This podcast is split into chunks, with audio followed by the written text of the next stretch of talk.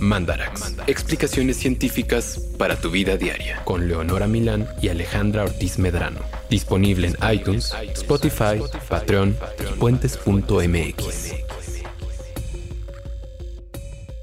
Hola, Leonora. Pensé que íbamos directo a cantar. Ay, es que quería preguntar primero, ¿cuál es el animalito más tierno, cute, kawaii del mundo? Osito panda, que aún no anda. Todos queremos verte crecer. Yo pensé que jugar. Bueno, no importa, yo Tal vez sé sean mal las la dos. canción ya. Pero pues también salió cuando yo recién había como nacido, ¿o ¿qué? Esa canción yo creo que es más vieja que nosotras. Creo o que de es tu más edad, vieja o que de tu edad. exacto. Creo que puede ser más vieja que tú. Yo no metería las manos al fuego. Tal por vez mí. es de tu edad. Pongamos es que es muy vieja. Nacimos todos en la misma década. La canción de Osito Panda de Yuri y nosotras. Y ¿Qué Togui, opinas? el osito panda. Al que se le dedicó el tema. Exacto, del cual hablaremos al final. Exacto. Y pues, evidentemente, por si usted no lo había notado, este programa va a ser dedicado a los ositos panda. Creo que porque alguien lo sugirió. Sí, la verdad. Además, sí, como que se veía muy emocionado porque me acuerdo que era un vato. Creo que estaba muy feliz de que, así como, por favor, hagan uno de panda. Así fue como, bueno, yo no hubiera pensado. Yo tampoco Pero- son muy cutes, pero estamos muy bien. Y muy interesantes. La verdad es que sí. La verdad que, que entre este y el programa de los co- cocodrilos y el de los tiburones, cuando nos piden un especializado, yo aprendo mucho de estas criaturas tan fantásticas con las que compartimos el mundo. Todo es muy interesante sabiéndolo como ven. Ah, A ver, el osito panda togui- como togui, o sea, los osos que son blancos con negro o negros con blanco, como se quiera pensar. medio Ah, lleno, medio Ah, vacío. Mm. Yo tenía un cuento de niña que se llamaba La aventura de panda. Muy bonito cuento. Y era de un osito panda, bueno, un oso panda, que tenía una crisis existencial. Ahora entiendo que eso es lo que era. Y se preguntaba si era un oso negro con manchas blancas o un oso blanco con manchas negras. Y emprende un viaje para responder eso. Qué wow. Yo estoy viendo unas fotos y la verdad es que son más blancos con negro. Porque siento que la pancita y la espaldita son blancas y solamente las extremidades, las orejas y el parche en el ojo de piratita son las negras. Entonces, pero Yo también siento que es así. porcentaje. Pero, ¿qué haces que Pero we don't know. we don't know. No, no, no somos del- no somos pandas. No podemos opinar. No somos pandistas tampoco, Mm. entonces no vamos a tratar de hablar por ellos.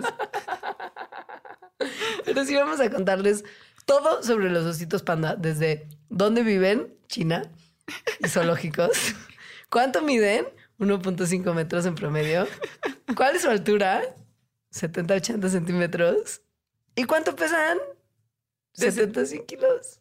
O sea, en realidad no son tan grandes, lo No, cual los ver. hace más cute. Hemos visto muchos videos de los pandas interactuando con sus cuidadores en zoológicos y se puede ver claramente que no son muy grandes. Y quedan volteretas. Ven que se caen todo el tiempo. Sí, sí son muy tiernos. Las hembras pesan entre 70 y 100 kilos, normal. Y los machos entre 86 y 125. Cuando están en, en su medio natural, o sea, en China, viven de 14 a 20 años y cuando están en un zoológico, por ejemplo, o sea, en una o en un lugar humano, viven hasta 20 En cautiverio. en cautiverio. Y en México algo pasa que viven más. Al parecer tiene que ver con la altura, pero insisto, no me adelantaré. Normalmente en, en la naturaleza y en un mundo ideal en el que no tenemos animales en cautiverio, los pandas viven en las montañas del suroeste de China, en bosques que son muy húmedos, nubladitos y elevados, entre 1200 y 3500 metros. Y como usted tal vez haya visto cada vez que vea una imagen de un panda, comen sobre todo bambú. Todo el tiempo. Eh, Unas 12 horas al día se la pasan comiendo bambú. O sea, poquito menos del tiempo que un gato se la pasa durmiendo, esos vatos le están dando al monchis. De verdad nada más comiendo. Sí. Y lo que pasa es que el bambú es bajo en nutrientes, entonces tienen que comer un montón. Para ello tienen unos deditos especiales. O sea, tienen cinco deditos y tienen un hueso especial que sale de su muñeca y que se conoce como un pseudopulgar. Y este pseudopulgar para lo que sirve es para sostener y manipular el bambú, casi también como lo haría un pulgar humano, por ejemplo, que son nuestro gran, nuestra gran característica de éxito. O sea, en realidad las manitas de los pandas pareciera que tienen seis Ajá. dedos por este pseudopulgar. Exacto. Entonces, además de que solo comen bambú, se lo comen de una forma como muy particular, porque usan sus dientillos para como pelar las capas externas del bambú y entonces adentro los bambús son suavecitos, tienen un tejido muy suavecito y eso lo, lo mastican y luego como que lo chupan. Comen también las hojitas y lo hacen arrancándolas del tallo del bambú, las hacen bolita y luego se las comen. Pero también comen otras cosas. Por ejemplo, comen pasto, comen bulbos, frutas, insectos. Si se encuentran por ahí carroñas, se la comen. Ratoncillos pueden comer.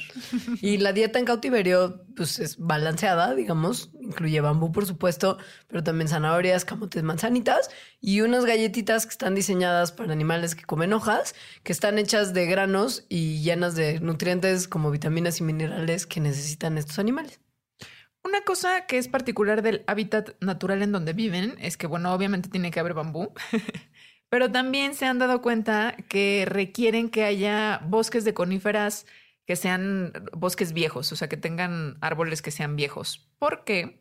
Porque estos bosques que tienen árboles pues, muy grandotes les proveen en los troncos que están huecos unos como, como unas casitas en donde van para cobijo y donde tienen a sus hijitos.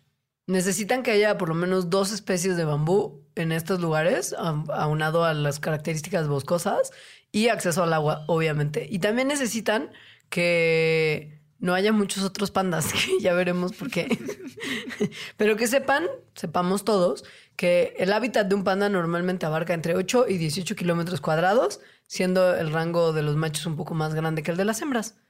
Y si son áreas donde no hay ni mucha comida, ni mucho bambú, ni las características necesarias, este hábitat puede abarcar un poquito más de espacio, porque pues obviamente tienen que moverse más para comer más bambú.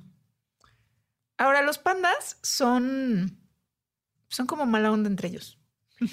Pues no mala onda, pero piensa que nomás comes bambú. O sea, piensa que nomás te gustara comer tacos del parnita. Entonces te, te gustaría que en el parnita pues no hubiera más gente para que pudieras ir a comer cada que te da hambre. O sea, que este fuera otro mundo. Exacto. Donde no hubiera gente en el parnita. Pero es eso, imagínate que los pandas que normalmente sí solo comen bambú, o sea, es como el grueso de su dieta, y necesitan estar comiendo muchísimo bambú, pues no les convendría que hubiera otros 500 pandas tratando de comerse también, a su vez, todo el bambú. O sea, la vida de un panda se basa básicamente en comer bambú, otras cositas de repente y dormir. Entonces, es una existencia solitaria y eso es lo que les gusta. O sea, necesitan como su espacio. Excepto cuando las hembras durante una temporada breve están acompañadas de sus cachorritos. Entonces Claro. sí, sí, sí hay compañía. Pero fuera de eso, y la temporada de reproducción, porque pues Obviamente. obviamente, Que es muy cortita. muy cortita. ajá. Si por casualidad dos pandas se cruzan sus caminos, como que se ven, se ven fijamente los ojos, se hacen como... "Eh", Y luego ya, cada uno se va por su lado. Hay veces que sí se pueden pelear, se pueden morder, pero pues en realidad no se hacen mucho caso. Ahora, aunque son generalmente solitarios, cuando son adultos, por supuesto, sí están constantemente expuestos al aroma de otros pandas vecinos que hayan quizá pasado por su territorio en los días o semanas previos. Y si uno de estos panditas que pasó por ahí era una hembra que estaba empezando su periodo estral, su estro, su periodo de fertilidad, pues hace sentido que deje todavía como más señales de olor para anunciar, oigan amigos, este es un buen pronto, momento. Pronto será un buen momento, porque en realidad va dejando las señales, los machos van dándose cuenta, pero saben que todavía falta. Ajá. Y entonces, hasta que la señal ya es justo de, ok, estos son los días en que me voy a embarazar, que son como de 3 a 5 nada más. y, y ahí ya se encuentran. Cuando se dieron cuenta los pandas machos de que las hembras ya están llegando a este momento de ahora sí es cuando, se quedan muy cerca de esta hembra, obviamente, porque pues ya la, ya la encontraron, ya vieron que ya se acerca la fecha y es una oportunidad dorada para la reproducción. Y checa su estatus de fertilidad vía olfato de forma más frecuente para estar listo y al tiro el día exacto en el que ella está lista para la reproducción. Y luego ya se va. Sí, a encontrar a otra hembra que esté dispuesta y en posibilidad reproductiva para seguir pasando su información genética. Tienen una tasa reproductiva muy lenta. O sea, las hembras cuando ya están maduras, o sea, cuando ya están en etapa reproductiva, eh, se reproducen una- únicamente una vez cada dos o tres años y generalmente tienen solamente un hijito, a veces dos, pero muy raro. Eso más bien ocurre en cautiverio. Una hembra típica, si hacemos el cálculo de cuánto viven, tendrá más o menos como cinco camadas de panditas en su vida. Que Esto son es muy cinco poquito. panditas. Cinco panditas. Sí, es muy poquito. Sí. Y son muy chiquitos los panditas cuando nacen. Ah, yo una vez vi una, una foto. Sí, son muy chiquitos. Ah, Son como unas ratitas. Pensé que en persona. Tal vez también fue en persona. Es que cuando nació el último panda aquí. Ya no me mucho. acuerdo, sí, tiene muchos años. Entonces no fue en persona, lo soñé. Pero son como son como el tamaño de una barra de mantequilla. O No, sea, a ver, pesan pero- como de 85 a 140 gramos. O sea, pero sí te pudo haber tocado. Porque ahorita uno de los pandas vivos en Chapultepec tiene 28. No, y pero había me otros. acuerdo yo siendo como adolescente. Ah, ya. Ajá, sí. Eh, son muy pequeñitos. Además, comparado justo con los adultos, son 800 veces más chiquitos. Están pelones y obviamente son muy desválidos. Muy. Y son como, imagínense una barrita de mantequilla que pesa entre 85 y 150 gramitos. 150 gramos así de jamón y te, no te alcanzan ni para un Pueden sándwich. comprar una barra de mantequilla y pintarle unos ojitos de panda y se lo imaginan como es. Aguadito. Y pues obviamente porque son súper debiluchos y chiquititos, la mamá panda le da muchísimo cuidado y atención. Generalmente lo agarra en una patita y lo pega a su pechito. Porque son muy chiquitos. Entonces lo puede tener en una patita. Como cuando agarras tú un gatito bebé. Es que son casi como un gatito bebé de tamaño, nada más que nacieron de un panda. Que son grandes Ajá. y pesados. Sí. Entonces, bueno, la mamá lo cuida así como muchísimo, es decir, no se desprende ni un momento de este pandita bebé durante días, entonces no sale de su guarida durante días también, no come y no bebe nada. Los ojitos de cachorro se abren entre los 50 y los 60 días. Y para las 10 semanas empieza a gatear. Y aparecen sus dientecitos cuando son, cuando tiene 14 semanas. Y ahí pues ya pueden janguear un poco más la mamá y el cachorrito fuera de la, de la guarida donde lo estuvo cuidando antes. Ya salen un poquito más. Y a las 21 semanas ya puede caminar considerablemente bien el cachorrito. Lo cual es mucho tiempo si pensamos en casi todos los animales que tipo nacen y ya pueden caminar. Como los venados que nomás Ajá. salen, ya están parándose. Sí, corriendo lejos de la chita. Como a los siete o nueve meses ya comienzan a comer bambú y luego siguen creciendo y creciendo hasta que tienen 18 meses y ahí la mamá ya como que es como ya válete por ti mismo, adiós. Me largo. Cuando los pandas jóvenes llegan a pesar más o menos 50 kilos, que es como alrededor de los dos años y medio, ya es cuando empiezan a estar más seguros de que no va a llegar un depredador y se los va a comer. Antes, la verdad, sí están súper desvalidos y es como de. "Mm". Son muy pequeñitos, y además muy torpecillos, como hemos visto en los videos. Ahora, aún así, aún a esa edad ya ese peso, hay animales como el gato dorado y la marta de garganta amarilla y el dole y las comadrejas que sí buscan cazar cachorros y juveniles pandas. También en el pasado, Cuando había estos animales. tigres y leopardos eran sus depredadores, pero lamentablemente ya no conviven porque han dejado de existir en los lugares donde existen los pandas. Los cachorritos, para huir de estos animales que eran como obviamente cazadores muy experimentados, se trepaban a los árboles y permanecen ahí hasta que su mamá regrese. Pueden echar jetita, obviamente, que es su actividad favorita y lo que hacen principalmente Además de en el día, bambú. además de comer bambú. Entonces, echan jetita y cuando están tan quietecitos durmiendo, es difícil verlos, aún para los depredadores. Entonces, están más o menos seguros. Entonces una pensaría, como ya no tienen estos depredadores más grandotes, pues igual al panda le está yendo más chido. Pero no, porque Ah. hay otras de las características de su historia natural, de las cuales ya hablamos, como por ejemplo que tengan nada más una cría, que la cría nazca tan inútil, que sus embarazos sean de muchos días, que hacen que pues la tasa de reproducción de los pandas sea tan baja que los pone en riesgo, además de obviamente las cosas que tienen que ver con nosotros los humanos, o sea, que acabamos con su hábitat. Los pandas son ositos muy vocales, quizá los más vocales de todas las especies de oso que hay en el planeta. Y no hacen como lo que uno esperaría de un grizzly enojado cuando se ponen en dos patas y hacen como rugidos espectaculares de amenaza. No, hacen otros ruiditos muy distintos. Búsquenlos en el YouTube. Busquen Y- todo en el YouTube. Hacen hasta 18 distintas vocalizaciones, que algunas se sabe más o menos para qué son, pero en realidad no todas sabemos cuál es su función.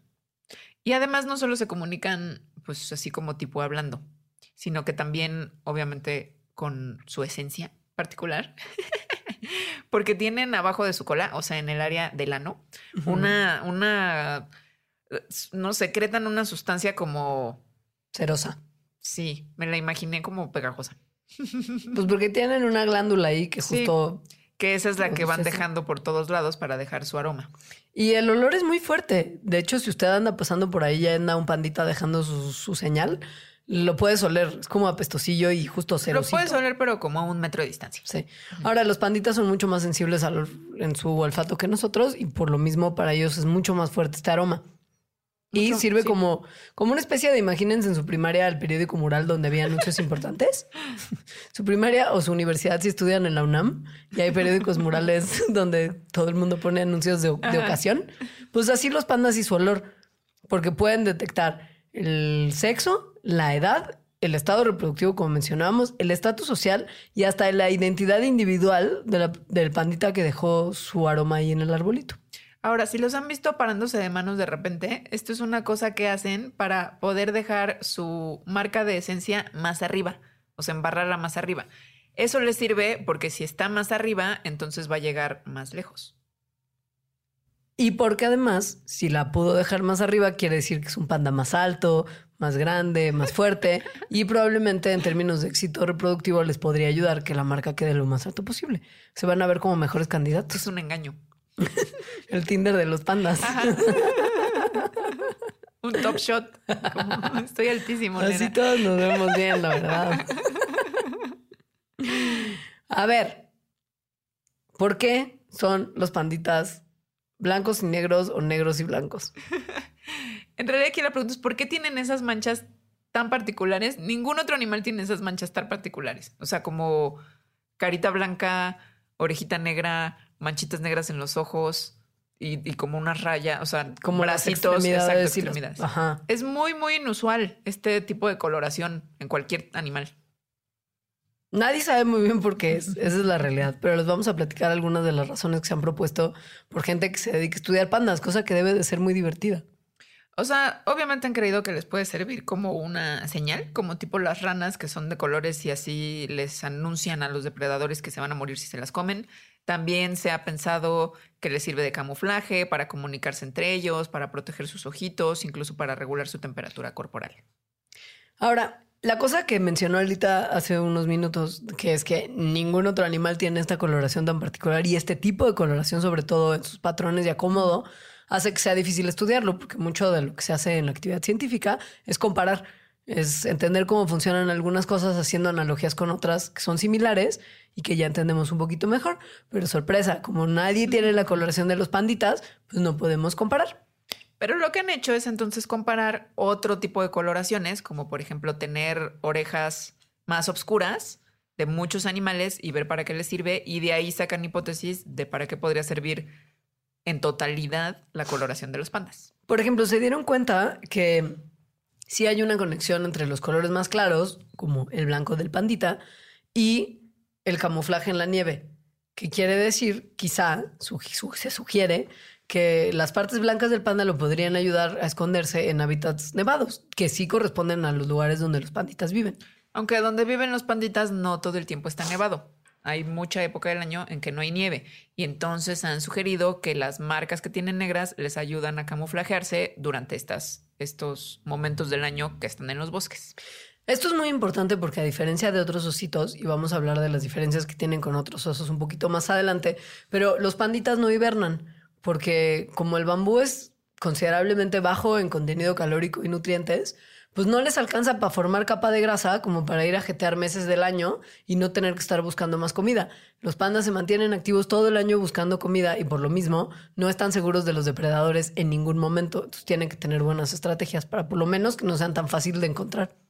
Sus manchitas de los ojos, que yo creo que es lo que hace a los pandas, una de las cosas que hace a los pandas súper, súper cutes para nosotros Ay, los humanos, También hablaremos de eso. en realidad puede que sea para lo contrario con otras especies.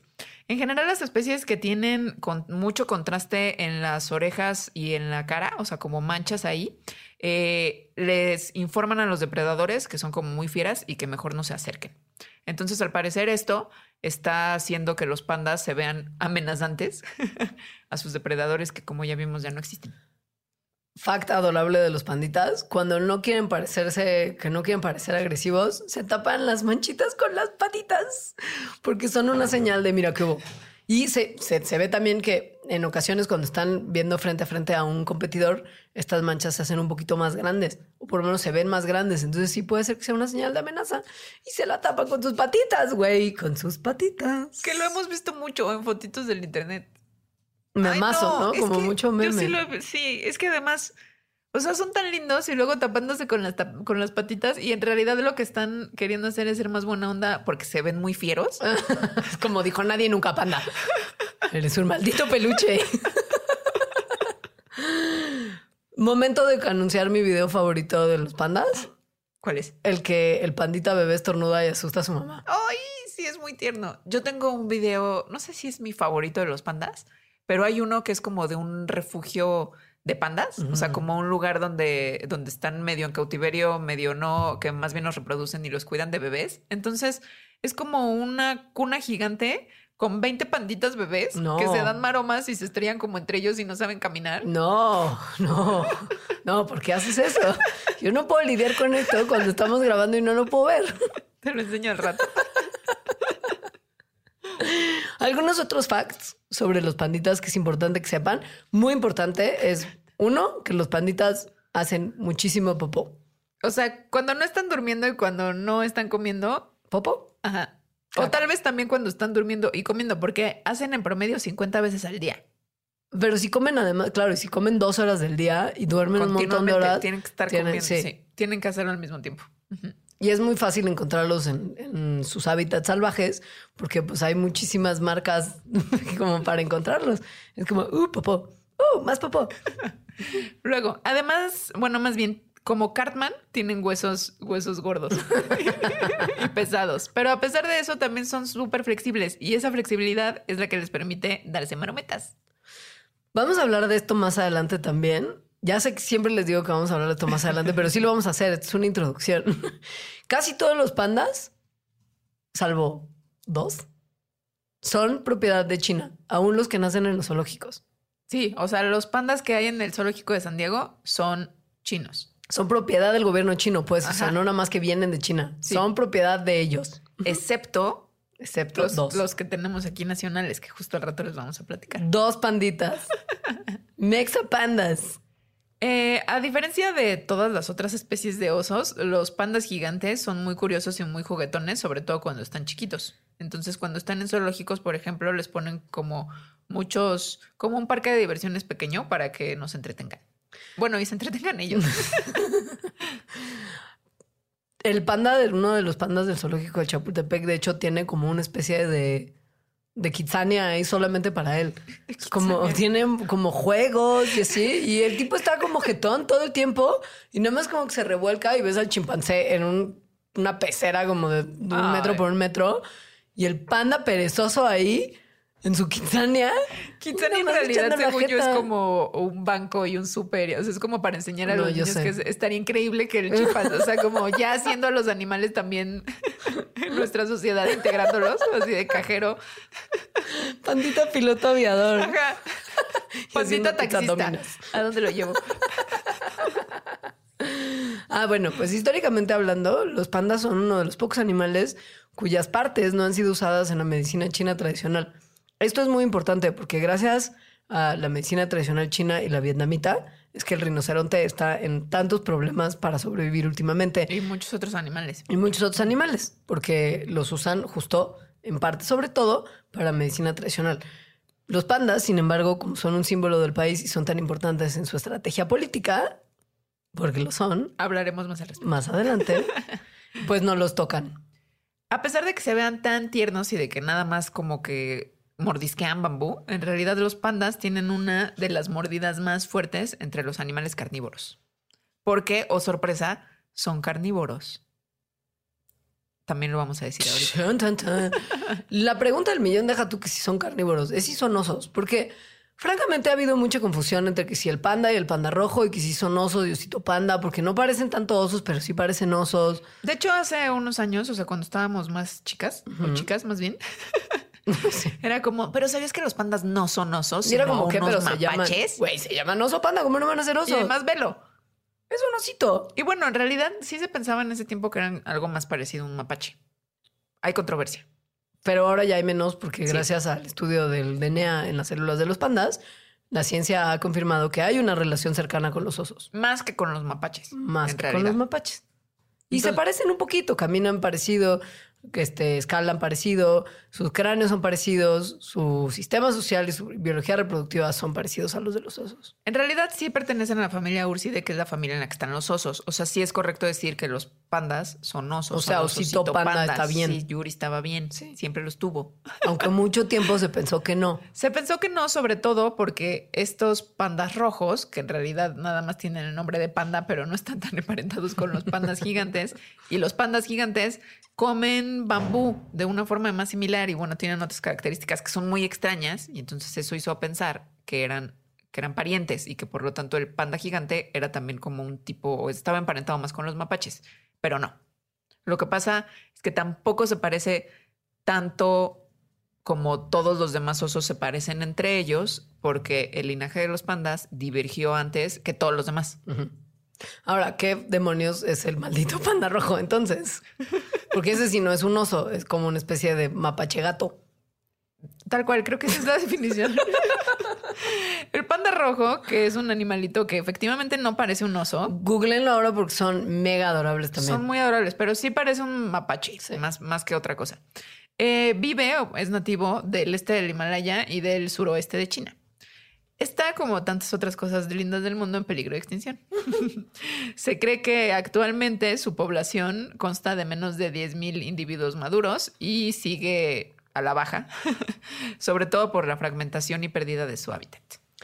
Ahora, 10.000 son mucho más que los pandas que realmente hay, son como mil en estado salvaje y unos cuantos en cautiverio. Francamente, el panda rojo está en esplendor en comparación con, con su El primo de bautismo grande. Sí, Son rojos, literal rojo cafezoso. Tienen una cola como muy, como una cola de un zorrito, larga y, y la nudita. Y tienen las patitas de adelante más delgadas, más chiquitas. Entonces caminan como, como, un, como un pato. sí, puede ser. Fue una descripción. más o menos. Sí, creo que sí. Y sí, Sí, como tienen- tamaño gato, ¿no? O sea, sí. tienen en algún punto un ancestro en común con el panda gigante, como nosotros también lo tenemos en realidad. Bueno, el de ellos es mucho más, mucho más reciente, pero que vivió igual hace millones de años. Entonces, eh, análisis de DNA más o menos recientes han mostrado que más bien este panda rojo pertenece a una familia que es única y que divergió del resto de los demás carnívoros. eh, sí, como una cosa única, de la cual el único miembro que queda es este panda rojo. Lo que mencionó Alita de, de cómo los pandas son un gran ejemplo de evolución divergente con los otros osos, también es un gran ejemplo con los pandas rojos. Piensen en los murciélagos y los pájaros. No vienen de un ancestro común, salvo el que está hace mucho, mucho, Ajá, sí. muchísimo tiempo, pero ambos tienen alas. Eso es una cosa que se llama evolución convergente, porque son especies que tienen nichos ecológicos parecidos y tienen adaptaciones similares por lo mismo. No porque estén relacionadas, sino porque se enfrentan a los mismos problemas evolutivos. O sea, dos mujeres, digo, dos caminos, una solución. Sí. sí, exacto. Los pandas gigantes divergieron de los pandas rojos hace 43 millones de años. Eso es más tiempo de la divergencia eh, de pandas gigantes con los osos. Por lo tanto, están más en el grupo de los osos que de los mapaches. Ahora, es muy interesante, pero muy extraño, que ambos tipos de Bjork, la mencionamos. Para Pati Chapoy. Pero ambos tipos de pandas son únicos en los carnívoros porque su dieta consiste principalmente en comer bambú, Esa no es la otros animales. que tienen. Exacto. Y al parecer este estilo de vida... me hace muy chistoso cuando se habla del estilo de Pues vida. es que ser carnívoro es un estilo de vida. Sí, comer bambú es uno también, muy particular. Este estilo de vida ha dejado marcas que son similares en ambas especies en sus genomas. ¿Cómo lo sabemos? Porque hubo gente muy ganosa que secuenció el genoma del panda rojo, resecuenció el genoma del panda normal, del osito panda, para, porque pues, lo habían secuenciado hace mucho tiempo y las técnicas han mejorado. Ajá. Entonces tenían que estar seguros de que estuvieran igualmente secuenciados así acá de bien con las últimas tecnologías ambos genomas. Y compararon. Porque siempre hay que comparar. Y compararon con otras especies. Seis especies. Osito polar, el hurón al que Kainda se parece también el pandita rojo. los perros, los tigres, los humanos y los rathounds. Encontraron 70 genes interesantes entre que se parecen entre el panda gigante y el panda rojo y no entre las otras especies. Y hay unos, sobre todo, que son dos, que están involucrados en el desarrollo de las extremidades. Entonces, por ejemplo, estos genes cuando tienen alguna mutación, o sea, cuando están mal tanto en ratones como en humanos, hay crecimiento del esqueleto normal. La versión que tienen los pandas, los dos, gigante y rojo, es lo que contribuye a que se desarrolle el pseudopulgar que las dos especies tienen. O sea, ese crecimiento raro de un hueso de la muñeca que les hace comer el bambú mejor en su estilo de vida. Otros genes que están en esa lista ayudan a la buena digestión de ambos tipos de pandas, porque muchos genes tienen un involucramiento directo en la digestión de proteínas y otros en la asimilación de vitaminas A y B12, que son muy bajitas en su disponibilidad en el bambú. Y hay otra característica que tienen ambas especies, que es que como que uno de sus genes ya no puede cumplir su función, que es producir una proteína funcional, que es el gen que está relacionado con el, receptor, ajá, el receptor del sabor umami. Este sabor que que no se puede describir, sino que hace que algo sepa rico. Sabor de lo sabroso, le llamo yo. Que está mucho en carne, en realidad. Sí, y en fermentos y cosas así. Pero bueno, en animales supongo que es lo que hace que les sepa más rica. La carne está relacionada con dietas carnívoras, con estilos de vida carnívoros. Y se cree que esta pérdida de función está relacionada en el cambio que tuvieron de pasar de tener una alimentación carnívora a tener una alimentación herbívora o omnívora en ambas especies. Entonces, sí son un montón de cosas convergentes bastante impresionantes entre los pandas. Sí son, pero pues ahí termina la similitud. Porque literal googleenlos y se van a dar cuenta a leguas que no, son, no están tan emparentados. Ahora, en relación con nosotros osos, el panda gigante, o sea, el panda true panda. El osito panda. El osito panda tiene también características que los hacen muy diferentes. Sí, porque evolucionaron por su camino. Mucho antes que todos los demás. Hay una subespecie, eso sí. No es que el pandita negro con blanco sea el único panda que haya. Hay una subespecie hermosa que se llama el panda de Kinling. Vean fotos, está increíble. De verdad está increíble. Está muy bonito porque es como un panda, pero café oscuro y café claro. Es como un panda con filtro de Instagram de que haces las fotos setenteras. Sí. Sepia. es un panda en filtro sepia. panda hipster. Sí, está muy hermoso. Sí, sí está. Y nada. Eh, la distribución de los pandas es diferente también a la distribución de los otros osos, que son muy Viven en muchas condiciones ambientales en muchos lugares del mundo, prácticamente todo el hemisferio norte de ambos continentes. Están en todos lados y pueden sobrevivir perfectamente en temperaturas cálidas o en regiones de hielo. A diferencia del panda gigante que vive en un punto muy localizado de las montañas muy remotas de China, específicamente en una región que se llama Sichuan, aunque también se le encuentra en las provincias de Gansu y Shanxi. Esta región se está haciendo cada vez más pequeña y complicada. ¿Por qué? La actividad humana. Otra diferencia muy importante que ya dijimos es que los pandas no hibernan, muy probablemente debido a su alimentación. Los otros osos sí. El color es evidentemente una diferencia. Pensemos que por más que los osos puedan tener muchos colores en la gama de, distintas coloraciones de osos que hay, ninguna tiene colores combinados. Todos son como monocromáticos. El panda gigante, el osito panda, es el único que tiene estas coloraciones mixtas. Una diferencia obvia es la de su pseudopulgar o sexto dedo, sexto dígito, que Stephen Jay Gould tiene un artículo muy padre al respecto que se llama El pulgar del panda. Literal. Em, no lo tienen los otros osos. Los cachorritos de pandita, tanto machos como hembras, son súper parecidos hasta una edad ya más avanzada. O sea, semanas, meses de nacido, todavía no se puede ver a simple vista si el pandita bebé es macho o es hembra, porque su, la genitalia masculina no baja hasta que ya pasó un buen rato después de que nació el pandita. Y si uno viera a los ojos a un panda, yo creo que dejaría de ser tan cute y sacaría un poco de onda porque tienen la pupila como los gatos, o sea, de rayita y se hace grande cuando no hay luz y se hace chiquita cuando sí hay. Todos los otros osos tienen pupilas redondas como nosotros. Oye, pero me quedé con una pregunta, Alejandra. ¿Por qué dices que los ositos panda son carnívoros cuando estamos diciendo que su dieta principal es el bambú como tal. Y hasta donde yo sé, el bambú es una planta, no un animal. ¿O no? ¿O no? Revelaciones en Mandarax.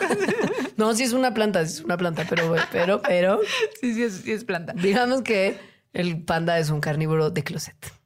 Lo que pasa es que hablamos mal. O bueno, no sé si mal, hablamos... El lenguaje científico es diferente al lenguaje que usamos coloquialmente. Los carnívoros, o sea, carnívora, son un grupo de mamíferos. Una- es una clasificación ca- taxonómica donde están los perros, los gatos, las hienas, eh, las mangostas, los mapaches, los osos. Y la mayoría de estos animales, pues efectivamente son carnívoros en el sentido de alimentación carnívora, comen carne.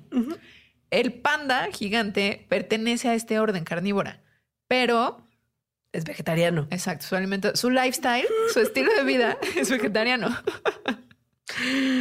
Hay mucha gente que ha estudiado como esta extraña selección de dieta de los ositos, considerando justo que es una dieta que al parecer no es la más conveniente porque tienen que estar tragando todo el día para lograr como almacenar mínimamente la cantidad de nutrientes que necesitan para sobrevivir. Y además sucede que no te libras como de tu pasado evolutivo así nomás. O sea, no es como, "Ay, ya soy panda y mi lifestyle va a ser vegetariano. o sea, como el conde pátula. no es así. Tienen, tienen requerimientos nutricionales que son más parecidos a los de los otros animales carnívoros que al de una vaca, por ejemplo. Entonces, tienen, necesitan un montón de proteína. y pocos carbohidratos. Y eso es justo lo que una dieta de bambú te ofrece.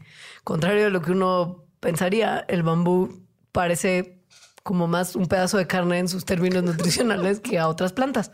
Mucha proteína, bajos carbohidratos. O sea, es más o menos como las personas que tienen un lifestyle vegetariano, que tienen que comer proteínas, pero proteínas que vienen de las plantas. Y que al final acaban comiendo las personas vegetarianas y las no vegetarianas cantidades similares de proteína por toda la compensación que tiene la dieta vegetariana. Así es. Es lo mismo con los pandas. y es bien interesante porque esto además puede ayudarnos a explicar algunas cosas que quizá de otra forma no entenderíamos de la biología del pandita. Como por ejemplo su tracto digestivo, Exacto, que es un sistema digestivo que es como de un animal que come carne. que es, tienden a ser mucho más cortos que los animales eh, herbívoros. Además, si se analizan el microbioma que tienen los pandas, se parece mucho más al de los osos que, por ejemplo, otra vez al de una vaca.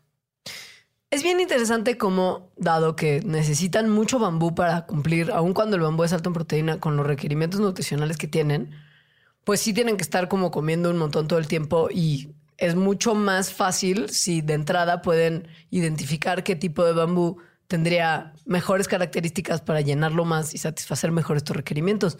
¿Y sabías que si lo hacen? Y además que no les llene su pancita de tanta fibra, Exacto. que como nosotros luego puede no ser tan buena. Y la neta es que sí, seleccionan las especies de bambú y los tejidos de bambú que tienen la mayor cantidad de proteína y la menos fibra que se pueda. Entonces, bueno, por eso los pandas son como carnívoro, no carnívoro, pero con lifestyle vegetariano. Ahora, algo que mm, como que hay mucho el mito, sobre todo que viene de su alimentación y como de que son medio lentos en su andar, de que los pandas eh, son una trampa evolutiva y que por eso se están extinguiendo. O Como sea, un callejón sin salida. torpes, torpes, lentos, 12 horas al día comen bambú. En realidad los pandas tienen adaptaciones súper sofisticadas y precisas para el ambiente en el que viven. O sea, esto de que sean, pertenezcan a la orden carnívora, pero sean en realidad vegetarianos y entonces tienen las adaptaciones y comen las plantas que necesitan para satisfacer sus requerimientos nutricionales, habla para nada de que no, de que sean un callejón sin salida evolutivo. También se dice, ¿no? Como, y además les da hueva reproducirse, les da hueva el sexo. ¿En sexo en el otro? Muy poquitos días se reproducen, efectivamente, pero cuando son esos días, lo hacen con mucho gusto. Sobre todo en condiciones de vida salvaje en su hábitat. En cautiverio las cosas cambian, pero pues también la forma de vida de todos los animales en cautiverio muestra diferencias a su versión en, la, en, el, en el mundo real. De hecho, mucho de este mito viene de la observación de los pandas en cautiverio, Claro. que es donde más los observamos, no en la montaña remota de China, obviamente. Y donde más echan flojera también. Echan más flojera, comen y además la comida como que les infla su pancita y es como no pueden comer nada. En realidad es porque muy probablemente no les estamos dando lo que deberían estar comiendo. Los pandas no son un callejón sin salida evolutivo, están súper adaptados a las condiciones en las que están, son esas condiciones las que están desapareciendo. Ese es el problema. Estamos tirando, estamos, como si yo personalmente fuera. Somos bueno, no, pero sí. la humanidad. La humanidad estamos tirando los bosques de bambú chinos y estamos por lo mismo perturbando las capacidades que puede tener el panda de encontrar los bambús ricos en proteína que necesitan. Así es. Es una lata. ¿Te parece si hacemos una pausita? Me parece. Muy bien. A continuación, una lista de personajes panda en la cultura pop de parte de sus Patreons. El panda de los osos escandalosos. ¿Cuáles son los osos No escandalosos? lo sé. No sé, Luisa Leina, acláralo. Po de A Kung ver. Fu Panda. Sí, claro. El papá de Ranma. Ah, sí es cierto. Sí. El que mata a Ben Stiller en Tropic Ay, Thunder. es Ese lo puse yo. Pero es que es muy bonita escena. verdad. Acabo de matar lo que más amo en el mundo. Sí. Mataste una prostituta. No, un panda. Estoy en China. Ah, no, estaba en Vietnam. Towi, Sí. Pepe Panda. ¿Quién es Pepe Panda? Busquémoslo también. ¿Cómo? Pepe- Bueno, ¿Cómo? sí, no. ¿Tú sí sabes razón. quién es? No, no, no saben de un Ah, el de grupo Panda. que se llamó Ah, Panda. Dicks. Es que ya no se llama Sí. panda hace mucho. Ah, sí. Ahora se llama-. Se llama Dicks. Bueno, pero sí dice Panda, ¿no? Dicks. Actualízate. Si se, si se escribe O así, sea, se sí llama que se así. escribía así. Dice Luisa Lane que es el de Three Bear Bears. Sí, ya, ya lo busqué. El de. Ajá. Es que, es, un- es que seguramente Luisa Lane es como escándalos. 15 años más joven que nosotros. Yo creo que todo el mundo es 15 años más joven que nosotros y a estas alturas. A ver, digan sus edades y en qué estudiaron ahí en el chat. Y al final del programa los ventaneamos. ¿Quieres más agua, Alita? ¿Todo Yo estoy bien. Aquí hay jarrita con agua, además. ¿no? Muy bien. Sí. Pues. Porque hay un cable en una bolsita. Porque lo tengo que mandar a alguien. Ah. De nuestro chat de raíz de Valle de Bravo. Ah, Alguien se le olvidó su cable aquí. Digo, en Valle. Cuando estén listas, solo aplaudan y seguimos. estamos de regreso en este Pandarax. ¡Pandarax! Pandarax. Pandarax. Pero, pero todos con X. Entonces tendría doble X. Sería como. Ya, por favor. Porque Mandarax termina con X. Entonces, si hay una antes de la X, entonces sería XX. Ah, sí, es cierto. Como dos X. Sería DRXX. O sea, Ajá. sería como alemán. O- Muchas consonantes pegadas. exacto. Ajá. Sí. Ok. Sí, bueno. Estábamos hablando de los pandas, también de su dieta, que basically es bambú, pero tal vez no siempre ha sido así. Esto es un misterio de la ciencia. Y sobre todo, cuando, o sea, cuando, si no fue siempre así, ¿cuándo fue el switch? O sea, siempre cuando decimos siempre son millones de años. Y además, si tienen estas adaptaciones de las cuales ya platicamos como súper específicas para comer bambú, pues sí pensaríamos que es algo de millones de años. O sea, que desde hace mucho están comiendo esto. Sin embargo, hay algunas investigaciones que dicen que los pandas comenzaron a alimentarse exclusivamente o sobre todo de bambú entre hace 7000 y 5000 años, que es nada. Antes, al parecer, era mucho más complejo y variado. Eh, se dieron cuenta de esto por el gen, este que les contamos, que, les, que, que se les chafeó y entonces perdieron el receptor del sabor umami. Ajá. Hace. O sea. Pero hace cuánto tiempo lo perdieron, como más pronto de lo que pensábamos, porque pensábamos que había sido que lo perdieron hace como cuatro millones de años. Hace cuatro millones de años, por eso pensaban que era desde hace un montón. Pero después, hace como dos millones de años, se encontró un, un cráneo de un panda y se dieron cuenta que ese cráneo tenía mandíbula y dientes como mucho más fuertes de lo que tienen ahorita los pandas. Eh, pero bueno, de todas formas, esos dientes y mandíbulas les habrían servido para comer plantas. Entonces, todo esto indicaba que sí, bambú durante millones de años. Sin embargo, un estudio más reciente que usó análisis de isótopos estables, que es una cosa muy interesante que creo que ya hemos mencionado. Sí, ya. Los isótopos estables, por si usted no oyó el Mandarax donde lo hablamos, son formas de elementos químicos que no se, se descomponen a, a lo largo del tiempo. No van decayendo. Decaye, Ajá, sí. sí. O sea, no como van que se mantienen como igual. si vieron Chernobyl, Exacto. que van decayendo Exacto. y que van teniendo un número menor, la mitad menor cada vez que decaen. Cuando son estables no decaen. Ajá. Entonces eso puede servir para calcular eh, compuestos químicos que tienen, que se encuentran en restos arqueológicos o en restos fósiles. Porque resulta que cuando los organismos comemos carne o plantas, la como firma química de esa comida se queda incorporada en nuestros cuerpos. Y si analizaran nuestros tejidos, los científicos podrían saber cómo tomar Polaroids de lo que hemos consumido en distintos puntos de nuestras vidas. Entonces encontraron en huesos y dientes de pandas de hace como 5.000 años, en restos fósiles de hace 5.000 años, estos isótopos y vieron que la dieta no era exactamente como es ahora. Nada más que tampoco pudieron ver qué era. Pues no, Solo pudieron ver que era diferente, comparando con los que están ahora vivos. comparando con los que están ahora vivos. Entonces, bueno, según yo, esto no demuestra nada muy Contundente. contundentemente. Yo creo que como que se alimenta el misterio de cuándo empezaron a comer más bambú que otra cosa y quedará como Ahí. ahí. Lo importante es saber que las adaptaciones que tienen en sus cuerpos son ideales para tragar cantidades industriales de bambú y echar siestecita todo el día en los son bosques son de la como China. los Morrissey de la naturaleza. Salvo que no son fascistas. No sabes. No lo sé. Eh, hablando de como término, como temas ya un poquito más escabrosos, porque no había forma de hablar de un animalito que está metido en las listas de animalitos que no están sus poblaciones sanas alrededor del mundo, sin hablar de la parte de su conservación. Porque además los pandas mundialmente son como un icono de los esfuerzos de conservación, sobre todo porque el World Wide Fund for Nature, la WWF, tiene un pandita en su logotipo. Claro. Esto ayuda a que los pandas sean una de las especies más carismáticas en términos de conservación que tenemos. Las especies carismáticas son aquellas a las que se les pone extra atención a su conservación y cuidado porque resultan muy sexys para el público y logran hacer encabezados cuando nacen panditas en zoológicos. Que también es muy difícil. Claro, hay muchos visitantes para ver a los panditas en general. O sea, son especies a las que se le ha puesto mucha atención a su conservación. Y sobre todo, bueno, el mundo y, y China, que es una especie emblemática e icónica de este país, ha hecho muchos esfuerzos porque además estaba quedando como muy mal si se les extinguía Pues sí. su especie estrella.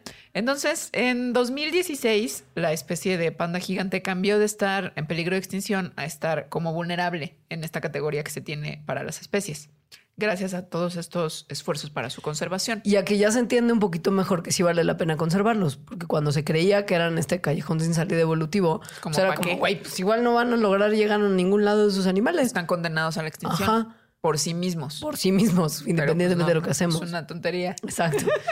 Sin embargo, sí hay un montón de actividades que estamos haciendo colectivamente, la humanidad como tal, para ponerlos en una situación vulnerable. Como a casi todas las especies que están en extinción, la principal amenaza es la destrucción de su hábitat.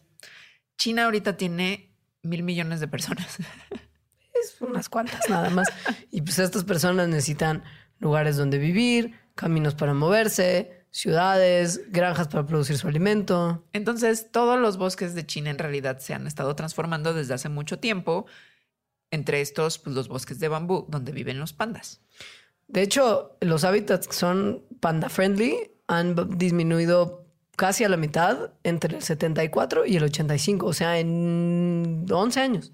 Eh, Y en los últimos 30, mucho más. Mucho más. Sí. Eh, entonces, eso ha hecho que las poblaciones de panda, pues además de que no puedan, no tengan lugares para vivir, eh, se fragmenten, es decir, que se empiecen a aislar unos pandas de otros. Entonces, hay algunos de estos como manchones que van quedando que literalmente están rodeados de cosas que no son su hábitat, como granjas, ciudades, estas como ciudades de negocios, que hay muchas en China. Y que el problema es que pues los pandas necesitan sí tener un poquito de movimiento para encontrar otros pandas para reproducirse y también para encontrar otras fuentes de bambú si la que está en el lugar donde se encuentran en ese momento ya no es suficiente para solventar la carísima dieta en términos de cuánto bambú se consume. Es que además no dijimos algo, un detalle particular del bambú, que es que necesitan un bambú que ya esté maduro y los bambús, una vez que florecen, se mueren. Entonces, y se mueren todos y luego como que se tardan muchos años. Entonces, naturalmente lo que los pandas hacen es que cuando ya no están los bambús que se pueden comer, se mueven del lugar a otro lugar donde sí haya bambús. Si no se pueden mover del lugar porque están en una isla aislada, eh, no tienen nada que comer. Claro. El proceso reproductivo de los bambús es súper interesante, como que no gastan energía en producir semillas más que una vez en su vida y cuando las producen, producen muchísimas semillas y las lanzan como por los aires y mueren. O sea, como que gastan toda su energía como, bueno, este va a ser un buen momento para reproducirme, voy a invertir toda la energía literal de mi vida en producir semillas. Y esto ocurre no solamente en uno, sino en todos los que están a su alrededor que son de la misma especie. Tienen como señales, me imagino, ambientales que detectan todos a la vez.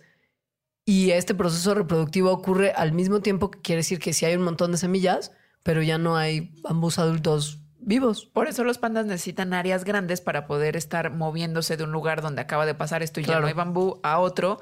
Y sobre todo que sean áreas donde haya diferentes especies de bambú, como para asegurar mejor que los del otro lugar tampoco se van a morir. Claro.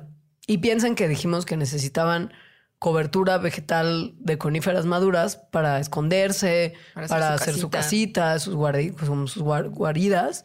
Y si ya no hay estos bosques, pues los cachorritos de los pandas, que son delicados cual un petalito de una rosa, son súper más sensibles al frío, a las enfermedades, a los depredadores. Y también hay una cosa que es la caza. No es que se casen pandas, pero se cazan eh, venados almizcleros, que es de donde se saca una sustancia que se usa mucho en la perfumería, el almizcle, tal cual. Claro. Y eso ponen trampas. En general, estas trampas pueden matar a los pandas.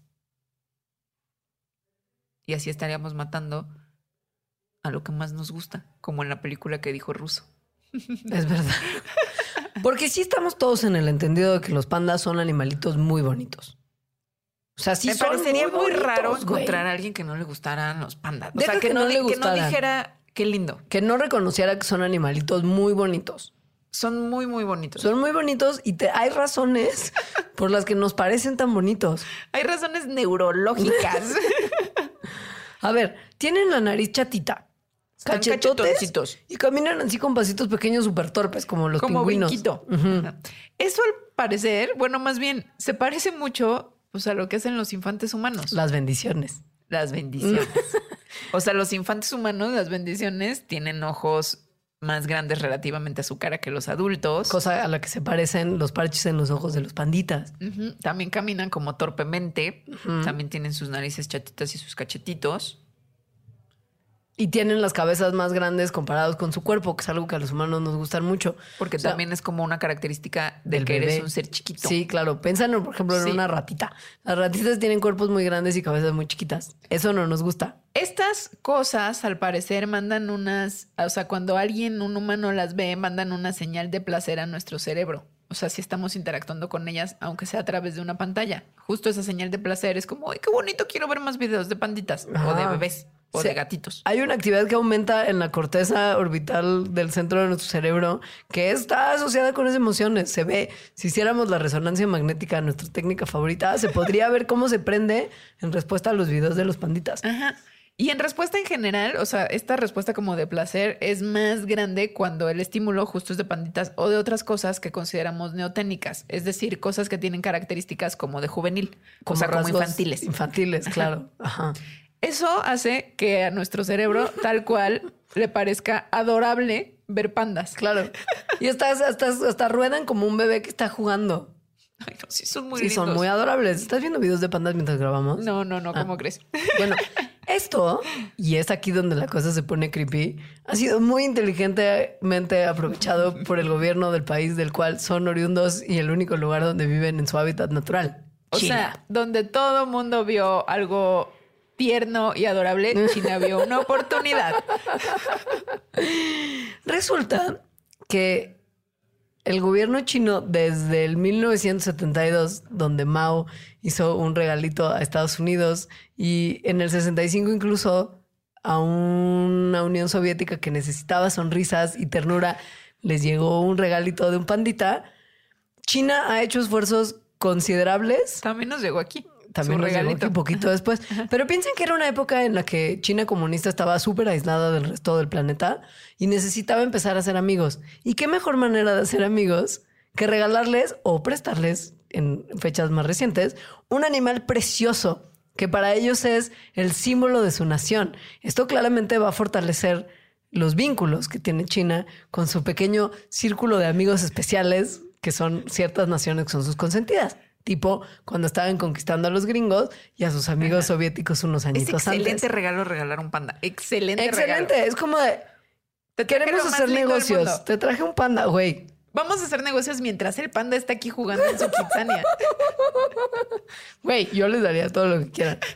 Ahora, ya los pandas chinos no se regalan. Ahora, Ahora, desde hace mucho. Desde hace mucho, desde incluso los Desde el 80. 84. Ya Desde nosotros- el 84, China se dio cuenta que eran too cute para regalar. Too cute y too endangered. O sea, también, ya estaban empezando a estar en problemas de, de vulnerabilidad sus poblaciones. vecinos. Es como si llegara López Obrador a regalar ajolotes. así. Trump, te traje un ajolote. Trump. Porque le lleva un peje lagarto. Pero eso no es. Güey, Ese no está cute. no entiendo por qué no ha puesto, no entiendo por qué no ha puesto de moda el peje lagarto. Así como a mí me gusta el béisbol y los peje lagartos. Ahora el animal nacional mexicano será el peje Escudo nacional peje lagarto. Pero bueno, a ver. Sí, en perdón. el 84 que China se dio cuenta de que además de que eran too cute para regalar, de que estaban en peligro de extinción y no podían andarlos regalando así nomás, empezó a rentarlos. Ah, una tacita mensual de 50 mil dólares. Ajá, barato. O sea, tú pues, si tienes 50 mil dólares, quizá puedes rentarle a China un panda.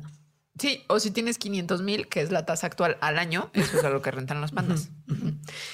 Ojo, hay evidencias claras de que sí se usan como para estimular cuestiones financieras y negociaciones.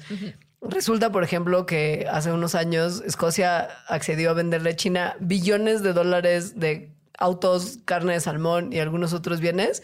Y mientras estaban las negociaciones llevándose a cabo, el zoológico de Edimburgo, de pura casualidad, recibió dos panditas para Ah, cuidar. casual, Ay, casual. casual, casual. Pero bueno, tampoco está también que estén como rondando a través del mundo, sobre todo si no los pueden reproducir como aquí en México, somos expertos, Ajá, este, sí. porque hay muy poquitos pandas y hay en proporción un montón en cautiverio. Ajá. O sea, si quedan entre mil y dos mil pandas en la, no, en la naturaleza, hay 300 en cautiverio. Digamos que no ayudó cuando hubo un terremoto que perturbó muchísimo el hábitat natural de los pandas en, en Sichuan. Y, Y hay güey también. Ajá. y lastimó también muchos de los lugares en esa provincia que se encargan de cuidar el bienestar de los panditas que ahí viven. Ahí China pues reaccionó rentando todavía más panditas y poniéndolos al cuidado temporal de algunos zoológicos en el mundo. Pero pues sí, es una cosa complicada que igual no es tan buena idea hacer. Y ahora viene la parte más interesante de este Mandarax, que es ¿por qué en México tenemos a los únicos pandas que no son chinos? Pues por casualidad, por las condiciones mexicanas y porque nos los dieron antes de la rentadera. A ver, en 1975 el gobierno de Pekín llegó a México con dos panditas. Que un regaló, o sea, justo era esta época en la que estaban como haciendo, como utilizándolos para la diplomacia. Exacto. Eran una pareja hembra y un macho y llegaron adolescentes. Y pues como las parejas hembras y macho en cautiverio suelen ser obligadas a hacer, tuvieron un bebé en el 80 que se llamaba Shenli, como Shenli Yegon. Shen Li vivió ocho días porque murió aplastado por su madre. Es una muerte muy trágica. Pero después en el 81 nació otro. Güey, sí es Una mi- bendición. ¿Ves? Sí nació el año que yo nací. Sí. Sí, que Que se llama la canción, Claro, que es Osito Panda. que es una osita en realidad. no andas, la, la osita Towi. Sí. Y, Yuri le compuso esta canción. Todos fueron a visitar a la- al pandita bebé. O sea, se volvió un emblema del zoológico de Chapultepec. Sí. Y además de estos dos cachorrillos, el fallecido aplastado y Towi, emblema nacional, los dos pandas que nos regaló China procrearon también al macho Liang Liang y a dos hembras que sobrevivieron de dos partos de gemelos, que son Xinhua y Xuan Xuan. Xuan Xuan aún vive. Esto, de Tiene, los tre- partos, perdón, tiene 32 años. esto de los partos de, de los partos de gemelos es algo común en los pandas, que tienen dos, pero en la naturaleza generalmente uno o no nace porque lo absorbe la mamá o no lo pela, en realidad. En total, pues en México nacieron siete pandas y sobrevivieron cuatro. A lo largo de los años, pues se fueron muriendo porque viejos o porque enfermos. Ahorita Y- ajá. quedan dos, Xuan Xuan y Chin Chin. Xuan Xuan ya tiene 32 años porque ahora recién en junio cumplió 32. Y su hermanita era Togui. Su hermanita era Tui. Shin Shin es descendiente de Togui con otro macho que se llama Chia Chia. O sea, es como la sobrina de Xuan Xuan. Ajá, ese macho fue traído del zoológico de Londres nada más para el sexo. Entiendo que Chia Chia ya murió. Pero entonces, eh, ¿quién murió? Chia Chia. Chia Chia, Ah, sí, creo que sí. Pero entonces, Shin Shin es miembro de la segunda generación de pandas que nacieron fuera de China y ahí está el catch. Xin Xin y Xuan Xuan son los únicos dos pandas en el mundo que no pertenecen a China. Porque nacieron aquí. No nada más porque nacieron aquí, porque también han nacido pandas en otros zoológicos Pero sí son fuera de chinos. China, pero sí son chinos. Y Y, unos que tuvimos aquí en México, o sea, Togui era. China también, aunque haya nacido en México. ¿Y entonces? Pues es que, a ver, recordemos, el gobierno de China regalaba estos osos, ¿no? Como una cosa de diplomacia que además se le llamaba tal cual diplomacia de los pandas. Luego, a mediados de los 80, en el 84, cambiaron las reglas porque estaban en peligro de extinción y, y tal vez también por un asunto económico propio de China. Y a partir de ese entonces, los ejemplares de pandas que salen de China o que nacen en el extranjero siguen perteneciendo al gobierno chino. O sea, eso es como la política que ellos tienen, ya que están en préstamo, como lo, o sea, los están rentando, por así decirlo. Eh, lo que recauda el gobierno de China en realidad no es así como para metérselo a su bolsa, sino que va a programas de conservación y reproducción de los pandas en China. Pero estas dos osas panda mexicanas son descendientes de pandas que todavía no entraban en ese programa. Pero entonces Togui también era mexicana, no era china, porque también era hija de pandas que no entraban en ese, que no entraban en ese programa. ¿Es verdad? Es verdad, todos los pandas también. que nacieron en México Sí. son, son eh, fueron mexicanos, ninguno fue chino. Sí, es verdad, tienes razón. Ajá. Y pues ahora quedan dos, pero la verdad es que, a ver, están sanas. Pero ya están viejitas. O sea, la realidad es que la esperanza de vida en la naturaleza de los pandas es 15 años y esto se duplica en cautiverio.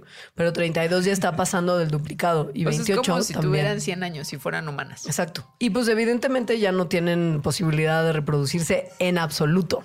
En absoluto, sí se intentó, se hizo el esfuerzo, pero ellas no quisieron. Este, al parecer el cautiverio es algo que no le gusta en general a ningún animal para, supongo que para nada en su vida, pero bueno, en su reproducción. Em, y cuando mueran, van a morir las últimas pandas que no son chinas. Todos los siguientes pan, bueno, todos los pandas actuales y todos los del futuro que nacerán en China o fuera de China pertenecen al gobierno chino. Son propiedad del Shiny. Así que aquí están en México. Y eso es todo.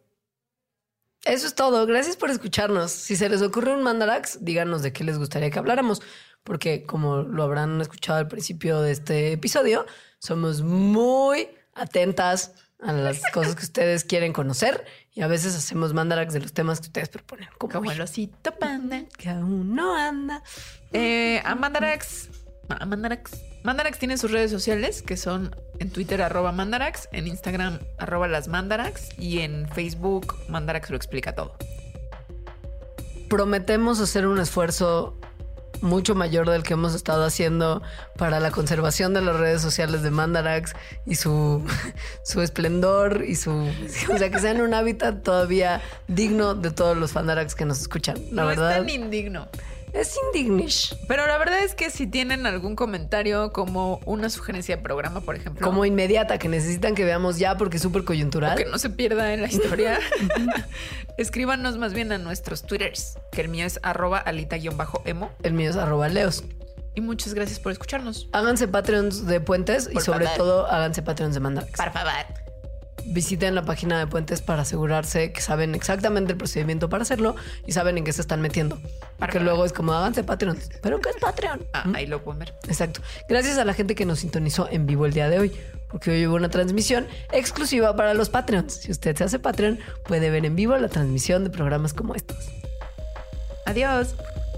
Mandarax. Explicaciones científicas para tu vida diaria. Con Leonora Milán y Alejandra Ortiz Medrano. Disponible en iTunes, Spotify, Patreon y puentes.mx.